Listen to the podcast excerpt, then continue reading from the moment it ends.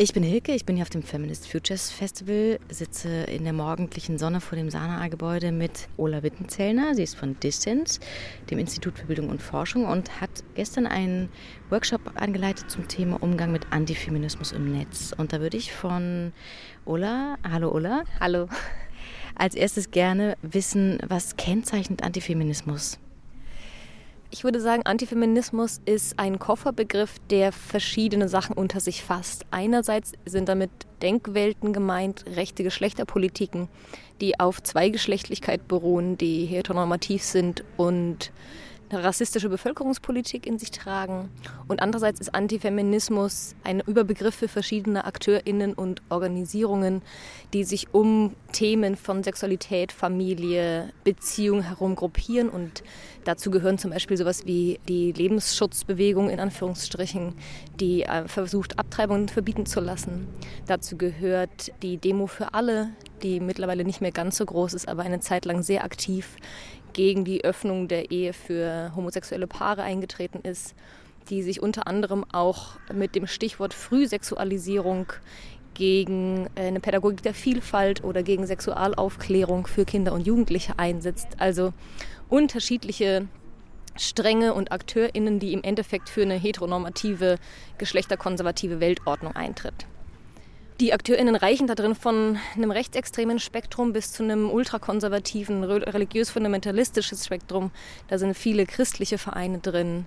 Es gibt darin eine diskursive Ebene, also Foren wie zum Beispiel Catnet, ein katholisches Online-Forum, aber auch wie Wikimania, was eine Plattform ist, auf der Männerrechtler, ich würde sagen, Verschwörungstheorien über FeministInnen verbreiten.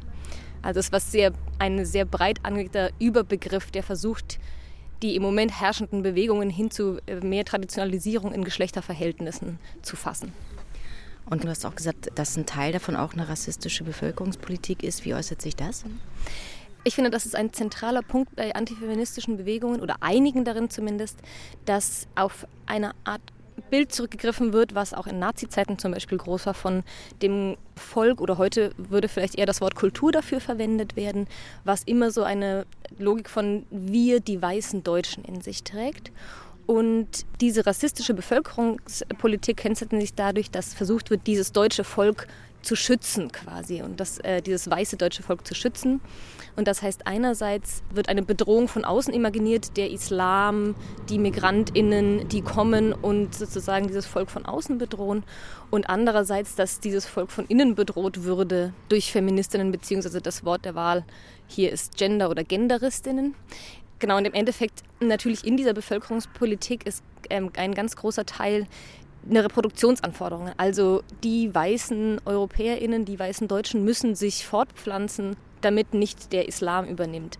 Ich weiß nicht, so Stichworte, die es vor einigen Jahren, die relativ groß waren, waren zum Beispiel Umvolkung, was in Deutschland in auch der Pegida-Bewegung viel verwendet wurde, mit dieser Idee dahinter, die eigentlichen, in Anführungsstrichen, eigentlichen weißen Deutschen, die deutsche Kultur stirbt sozusagen aus, dadurch, dass andere, diese anderen mehr Kinder bekommen. Ich finde das ganz relevant, weil das ein großer Punkt ist auch bei rechtsextremen Terroranschlägen in letzter Zeit. Also zum Beispiel dieser große Anschlag in Neuseeland. Da hatte der rechtsextreme Terrorist ja ein Manifest rausgegeben, das anfängt mit es sind die Geburtenraten, es sind die Geburtenraten, es sind die Geburtenraten. Also diese Idee von die weiße, weiß ich nicht, Ethnie, vermutlich in deren Vorstellung Rasse, stirbt aus und das muss verhindert werden. Und auch das ist ein zentraler Punkt in antifeministischen Erzählungen sozusagen. Das ist ganz eng verknüpft miteinander. Jetzt habt ihr euch nicht mit Antifeminismus, sondern mit Antifeminismus im Netz beschäftigt. Unterscheidet er sich irgendwie? Sind da andere Erscheinungsformen als der im nicht digitalen Raum? Ich würde sagen, das lässt sich nicht trennen. Offline- und Online-Welten gehören ganz stark zusammen ich glaube insgesamt, aber auch bei antifeministischen Mobilisierungen und Bewegungen oder der Verbreitung von äh, antifeministischem Gedankengut. Wie schon gesagt, sowas wie Cutnet, Wikimania, Science Files. Es gibt viele Portale, die total relevant sind für antifeministische Organisierungen oder eben das Verbreiten von antifeministischen Gedankenwelten, Vorstellungen, Ideologien. Was ich im Netz besonders finde, dass da sehr dolle rausscheint in Kommentarspalten, in Zeitungen, unter YouTube oder so, wie sehr antifeministische Vorstellungen einfach auch Teil von unserer Gesellschaft sind. Also nicht jede Person, die an Zweigeschlechtlichkeit glaubt, ist automatisch Antifeministin. Und natürlich sind trotzdem diese Gedanken, die darunter liegen, durchziehen unsere Gesellschaft. Das sind Strukturen, auf denen die genau uns allen erstmal beigebracht worden sind. Das heißt, im Internet ist es manchmal gar nicht so einfach auseinanderzuhalten, argumentiere ich hier gerade oder kommentiere ich hier gerade gegen einen organisierten Antifeministen oder ist das jemand, der sich noch nie damit auseinandergesetzt hat, dass es möglicherweise mehr als zwei Geschlechter gibt und in der Schule auch nichts anderes lernen durfte sozusagen. Ne? Jetzt ging es bei eurem Workshop wahrscheinlich sehr viel um Hass, den Menschen erleben, die im Netz unterwegs sind. Wen trifft das besonders? Wie sieht das aus? Also einerseits Jetzt auf das Thema Antifeminismus bezogen, betrifft das Leute, die sich positiv auf Feminismus beziehen, die sich positionieren zu vielfältigen Lebensweisen, zu vielfältigen Liebensweisen, die nicht normative Geschlechterpolitiken versuchen zu stärken. Andererseits betrifft es Leute aufgrund ihrer Identität. Also gerade Frauen werden ja massiv sexistisch und mit Vergewaltigungs- und Todesdrohungen angegriffen. Non-binary queer people.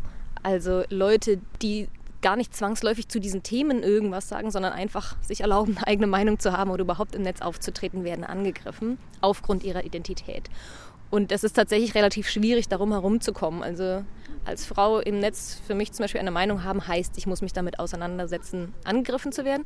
Das heißt, das hast du auch schon erlebt? Ja, ja, auf jeden Fall. Wir hatten auch in unserem Projekt eine relativ äh, große Kampagne auf Facebook und Instagram und da kam auch natürlich auch viel Hass und viel Scheiße mit bei aber auch viele tolle Sachen. Und ich glaube, das ist ein Teil, den ich in unseren Workshops immer gerne sehr groß machen möchte. So viel Mist wieder auch, mit dem wir uns da zu tun haben, so viele tolle Sachen gibt es da drin auch. Also das Netz ist auch ein wahnsinnig empowernder Raum und einer für viel Vernetzung und ein Raum, wo tatsächlich auch manchmal sinnvolle Diskussionen stattfinden können und das, diesen Twist mitzumachen und nicht zu denken, das Internet ist alles nur böse oder so, dann man sollte sich da möglichst raushalten, finde ich total wichtig. Und dennoch ist es, glaube ich, für viele Leute wirklich schwierig zu ertragen, was sie da erleben. Was hast du selber für einen Umgang damit gefunden? Einerseits zu verstehen, dass es nicht um mich geht, also dass die Personen, die da vermeintlich mich angreifen, ich bin eine Projektionsfläche für die, also es geht mir dadurch nicht so nahe, dass ich das ein Stück sozusagen von mir weghalten kann.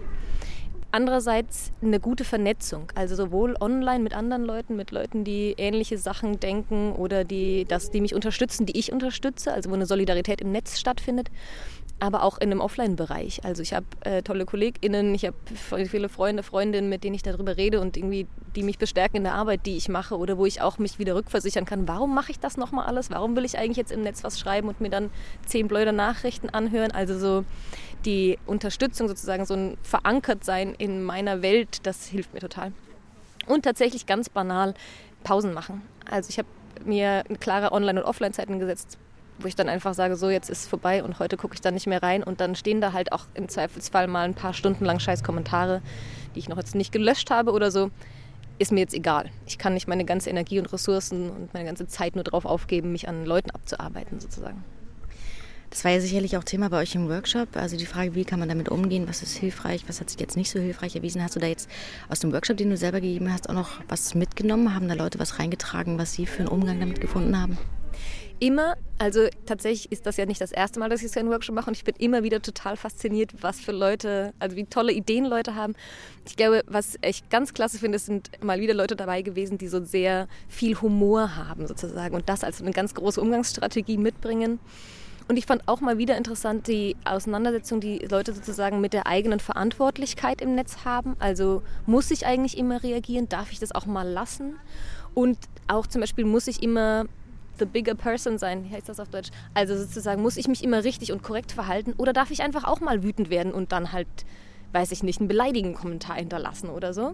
Das finde ich total spannende Auseinandersetzungen und ich glaube, im Endeffekt gibt es kein richtig oder falsch da drin, sondern du kannst nur für dich selber herausfinden, was kann ich gerade in diesem Moment gut mit der Energie, mit den Ressourcen, die ich habe, wie emotional bin ich da vielleicht auch drin verwoben selber, dass ich denke, nee, jetzt frage ich mal meine cis-männlichen Freunde, dass sie da bitte einen Kommentar drunter hinterlassen, weil ich muss das nicht immer alles selber machen oder so. Genau. Ich glaube, vor allem fand ich auch klasse an diesem Workshop zu sehen, wie viele Leute tatsächlich aktiv sind und wie viele einfach auch Bock haben, was zu machen. Und das finde ich auch immer einen sehr bestärkenden Moment darin. Als abschließende Frage, weil es mir persönlich immer total schwerfällt, damit Humor mit solchen Erlebnissen umzugehen, hast du da ein konkretes Beispiel Eins meiner Lieblingsbeispiele ist von der Stiftung Warentest tatsächlich, die unter einen Kommentar eines so Verschwörungstheoretikers ein Meme, also ein Bild mit einer Textkombination gepostet hat, von wie man sich selber einen Aluhut bastelt.